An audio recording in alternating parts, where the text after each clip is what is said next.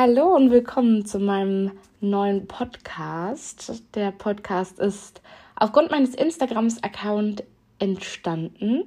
Da teile ich meine Erlebnisse und Erfahrungen im Laufe meiner Genesung von meinen verschiedenen Diagnosen und versuche Leuten Mut zu machen und ähm, klarzumachen, dass sie nicht alleine sind.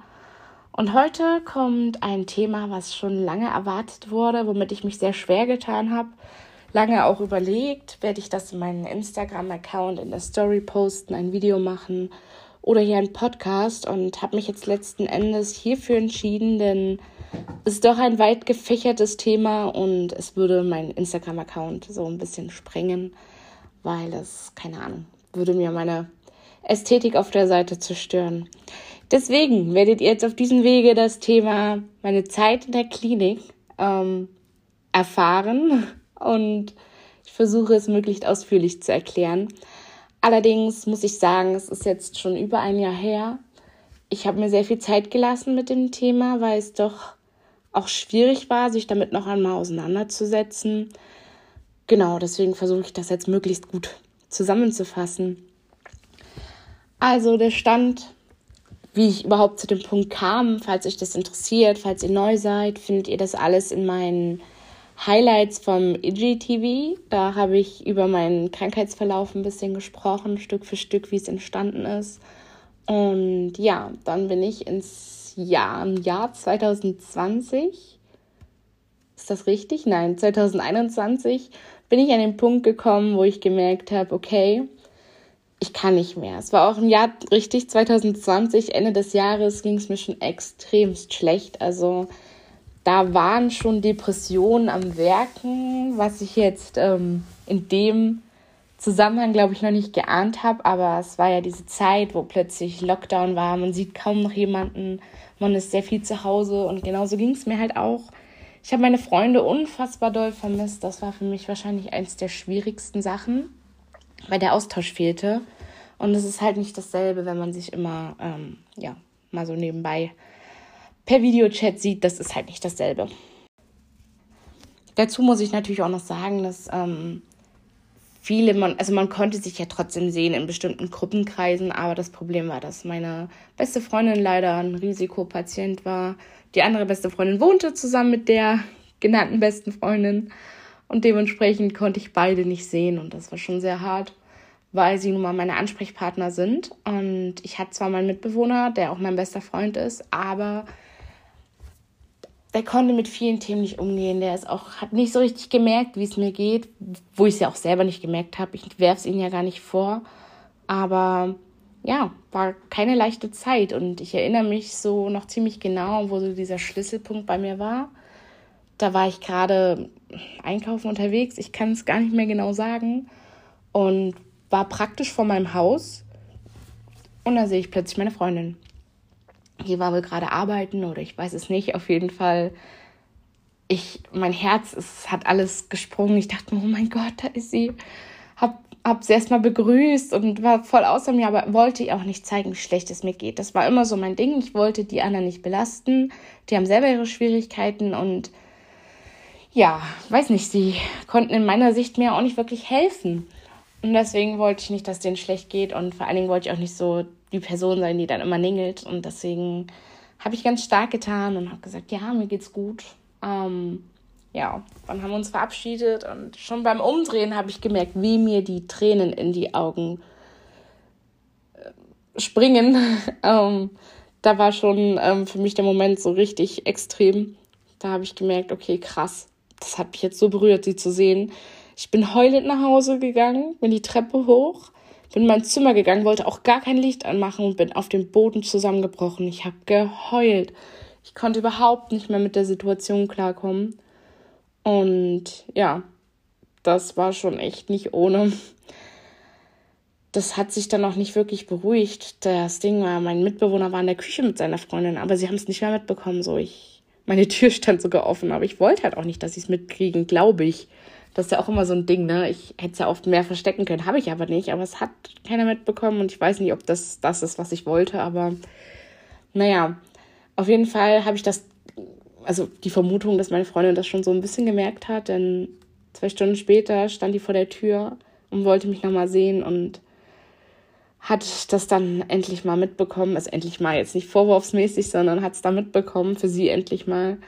Ähm, und ja, hat mich dann so ein bisschen aufgefangen, war ein bisschen da und ich, ich, konnte endlich mal so ein bisschen aussprechen, was mich belastet hat.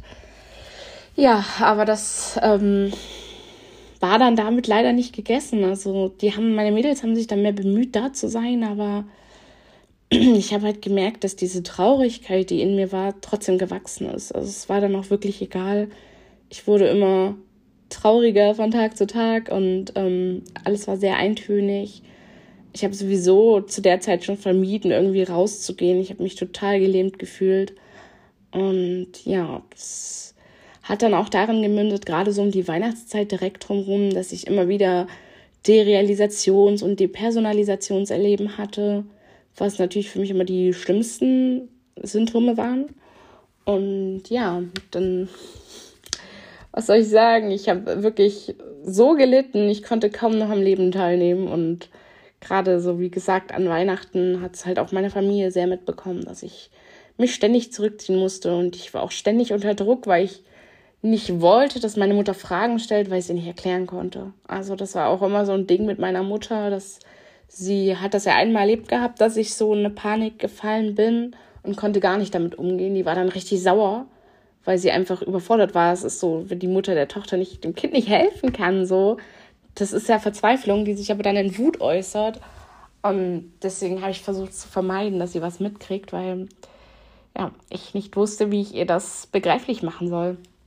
Zu der Zeit war halt meine Schwester auch wieder eine sehr große Stütze, die einzige, die so ein bisschen alles wirklich gut mitverfolgen konnte. Und ja, wie dann der Januar kam, startete auch gerade mein Studium. Also habe ich mich entschieden, endlich mal reinzustarten. Ich bin ja später aufgenommen worden. Und ich habe halt gemerkt, ich bin komplett überfordert. Ich kam schon mal gar nicht in die ganzen Online-Vorlesungen rein. Das an der Technik ist es schon gescheitert. Dann dachte ich mir, okay, gut, lese ich mir durch, was die alle hochladen und so. Ich konnte aber auch keine Konzentration mehr fassen. Also ich habe einen Satz gelesen und ihn wieder vergessen. Das ist so krass, habe ich das noch nie erlebt. Jetzt kann ich das gar nicht mehr nachvollziehen. Ich weiß noch, wie ich da saß, das gelesen habe und nicht aufnehmen konnte. Aber so hatte ich das echt noch nie erlebt wie damals. Ja, und dann habe ich gesagt, okay, ich muss jetzt eine Entscheidung fassen. Ich werde jetzt das Studium erstmal beiseite legen, muss alle Risiken eingehen, weil so ist das Leben gerade gar nicht mehr lebenswert. Und ja, habe mich dann entschieden, in die Klinik zu gehen. Allerdings war mein ganz großes Problem meine Katzen. Über diese Zeit, wie ich ja wirklich fast nur zu Hause war, waren meine Katzen so krass meine Stütze, mein Zimmer, mein Zuhause. Ich habe mich ja einfach super sicher gefühlt. Und der Gedanke, dieses Zimmer zu verlassen, also dieses Zuhause für eine längere Zeit zu verlassen, war unerträglich. Also es kam für mich nicht in Frage. Deswegen habe ich dann erstmal herausgefunden, dass ähm, die Klinik hier in der Nähe auch eine Tagesklinik hat. Sprich, du gehst morgens um 8 dahin bis 16 Uhr. Dort gibt es natürlich auch ein bisschen Therapieprogramm. Aber erstmal, dass du einen geregelten Alltag hast. Ja, das klang für mich ganz ansprechend. Und dann bin ich da in diese Klinik gegangen. Wir hatten, meine Schwester hat extra einen Termin gemacht mit einem Psychiater, weil ich brauche eine Überweisung dafür. Und ich dachte die ganze Zeit, was soll ich dem Psychiater sagen? Was ist, wenn ich nicht krank genug bin? So, ich habe immer wieder mir gedacht, ich bin nicht krank genug, um hier aufgenommen zu werden. Das ist nicht ernst genug.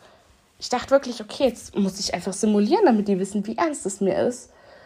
Und ja, dann saß ich da in dem Raum und der hat mich halt so ein paar Fragen, mir ein paar Fragen gestellt. Ich habe es versucht zu erklären. Bis zu dem Zeitpunkt hatte ich auch keine richtige Diagnose. Ich wusste, dass ich die derealisiere und depersonalisiere, aber das wusste ich auch nur so ein bisschen aus Recherche. Alles andere konnte ich nicht einordnen. Ja, und der hatte mir zugehört. Der war aber auch sehr kühl, muss ich sagen ich habe dann irgendwann wirklich angefangen zu heulen. Ich war so verzweifelt. Das Erste, was er meinte, dass er mich gerne auf Station bringen würde. Also stationär Behandlung. Und ich habe das halt sofort abgelehnt, weil ich eben bei meinen Katzen bleiben wollte. Ne? Das war ja für mich so das oberste Gut. Und ähm, gebeten, dass ich doch einen Platz in der Tagesklinik kriege. Dann haben die da angerufen, das geklärt und haben gesagt, ja, am Montag kannst du kommen. Da war ich erstmal super erleichtert. Das war endlich mal seit langem eine Perspektive für Normalität, dass alles wieder gut werden wird.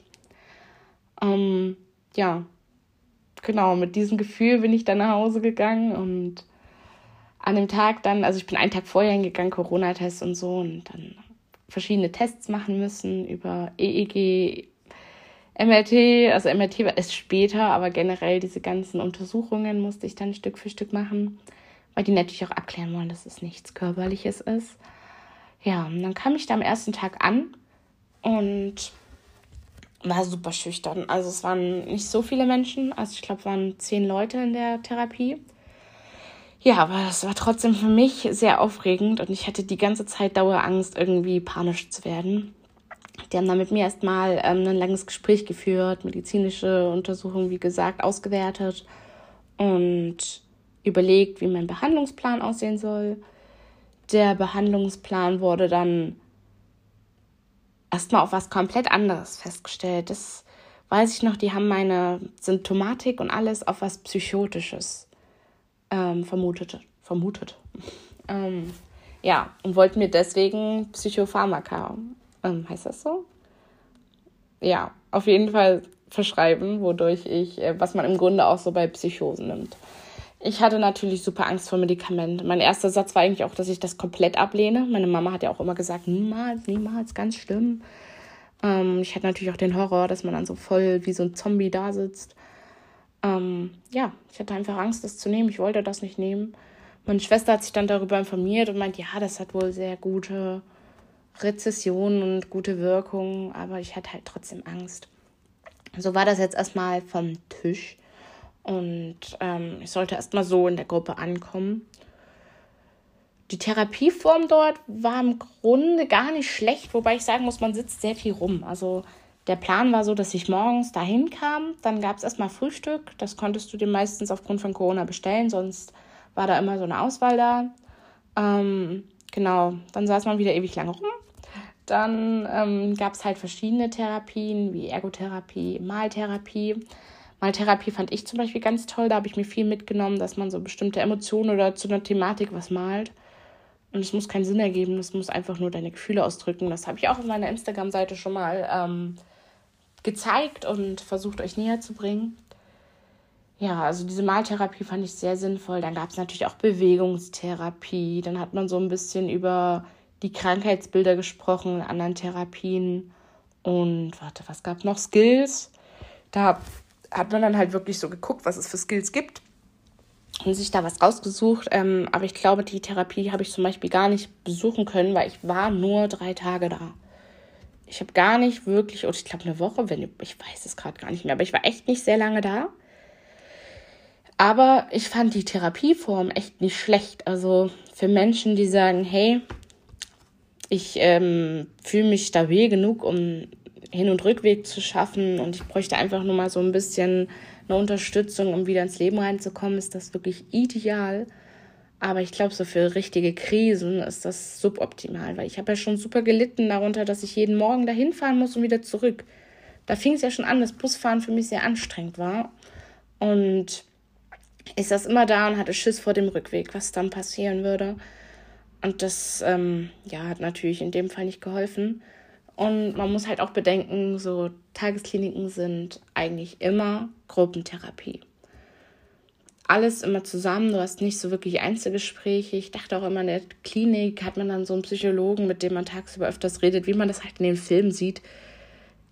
Kannst du vergessen. Also, es ist wirklich, ähm, ich habe das Erstgespräch gehabt mit der Psychologin und das war es eigentlich auch. Dann ist eigentlich einmal die Woche ein Termin eingesetzt, aber mein erster fiel dann noch direkt aus.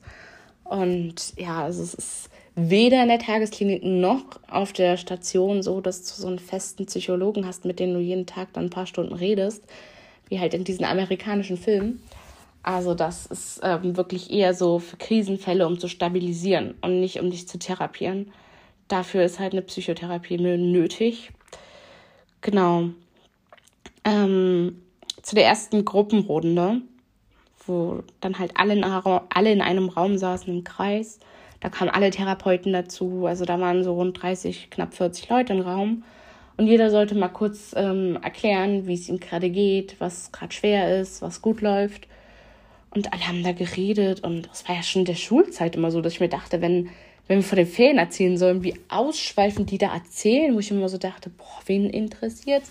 Also keine Ahnung, also mir war es egal, ich habe da nicht zugehört, so, ich, ich hätte halt niemals so viel von mir erzählt, weil ich mir dachte so, hä, wer, wer will es denn wissen?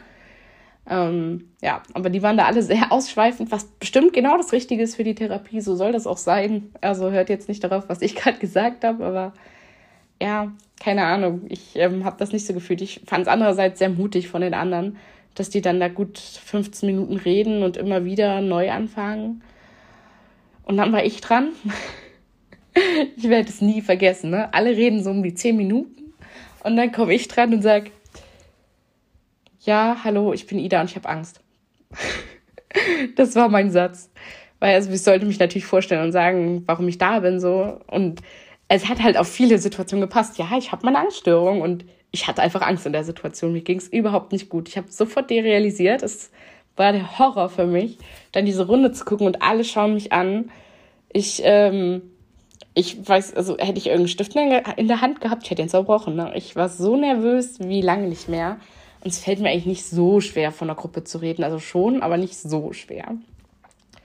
Ja, da kamen die Therapeuten danach auf mich zu und meinen so, ja, ist nicht so schlimm, erster Tag, gar kein Problem. Aber noch in derselben Woche, also ich glaube, ich war wirklich eine Woche da, ähm, dann am Mittwoch war wieder so eine Gruppenrunde, eine kleinere Gruppenrunde sogar. An dem Tag habe ich halt gar nichts mehr rausgekriegt. Da war ich dran und habe nur so den Kopf geschüttelt. Nö, ich kann nicht.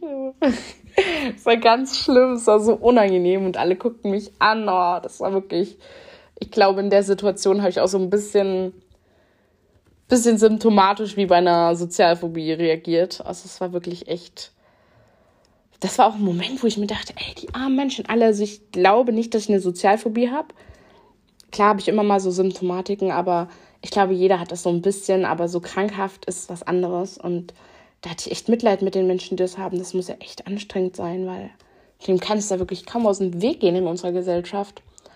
Und ja, also mein Respekt an alle, die das haben. Ja, also lief jetzt nicht so, so, so, so optimal die Therapie dort, ähm, wo die merkten, dass es halt auch gar nicht irgendwie sich stabilisiert oder irgendwie mal einen Anfang macht, haben die mir halt auch wieder das Medikament angeboten und wollten wieder mit mir darüber reden. Und dann habe ich mich halt entschieden, okay, ich mache einen Kompromiss.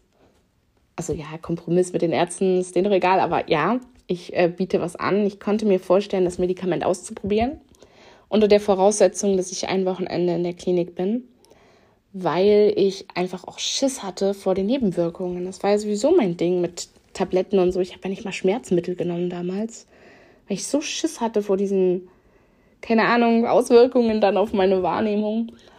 Und ja, da habe ich halt gesagt, hier, ich würde ähm, gerne übers Wochenende auf Station gehen und dann das Medikament anfangen und einsetzen und dann wieder nach Hause. Dann haben sie halt rumtelefoniert, sich darüber unterhalten und dann haben die mich halt geholt und meinten, nee, das geht nicht. Denn aufgrund von Corona ist man ja allein einen Tag in der Quarantäne und das ist halt auch nicht die Kapazität dafür da, für ein Medikament einzusetzen, auf die Station zu gehen. Habe ich auch vollkommen verstanden, aber so war es für mich dann natürlich nicht möglich die haben mir dann angeboten, dass ich halt eine Woche auf Station gehe. Dass es sich wenigstens lohnt. Ähm, und dann dachte ich mir, habe ich halt viel hin und her überlegt, aber ich habe mich dann dafür entschieden, alleine wegen dem Medikament. Und ja, dann hieß es, okay, ich komme auf Station. Das war dann ähm, nochmal eine ganz neue Erfahrung. Und da das jetzt diesen, diese Folge hier sprengen würde, würde ich jetzt hier erstmal Cut machen ähm, und Fortsetzung folgt sagen, denn ich werde dazu noch eine neue Folge machen, dann das ist sonst hier einfach zu lang. Ja, also ich hoffe, das hat euch jetzt erstmal so ein bisschen eine Ahnung gegeben, wie es in so einer Tagesklinik abläuft. Ähm, wenn ihr Fragen dazu habt, kann ich auch gerne darauf in meiner Story antworten. Schreibt mir auf Instagram psychisch instabil 8 oder schreibt mir halt über die Seite, falls es geht. Ich weiß es gar nicht. Ähm, ja, lasst es mich wissen, wenn ihr Fragen habt. Ich glaube, ich werde heute auch noch mal ein Foto hochladen, wo ich die, den Therapieplan noch da habe. Ja, also Tagesklinik wirklich für Menschen, die ein bisschen Stabilisierung brauchen. Gerade so mit eher Depressionen als Panik, würde ich sagen. Da ist das ganz hilfreich. Aber ja, wenn es bei euch gerade sehr extrem ist, dann macht den Schritt und geht auf Station. Das ist das Beste, was ich machen konnte. Deswegen in der nächsten Folge werde ich euch auf jeden Fall mehr darüber erzählen. Und ich hoffe, das hat euch jetzt gefallen und ich hoffe, ich habe das relativ verständlich erklärt. Das war jetzt alles sehr subjektiv, wenig sehr objektiv auf diese stationäre Behandlung. Vielleicht mache ich dazu noch mal was, aber ja, hier wollte ich jetzt erstmal meine Erfahrung teilen und allen, denen es gerade schlecht geht, wünsche ich nur das Beste. Und allen, denen es gut geht, wünsche ich das natürlich auch. Wiedersehen.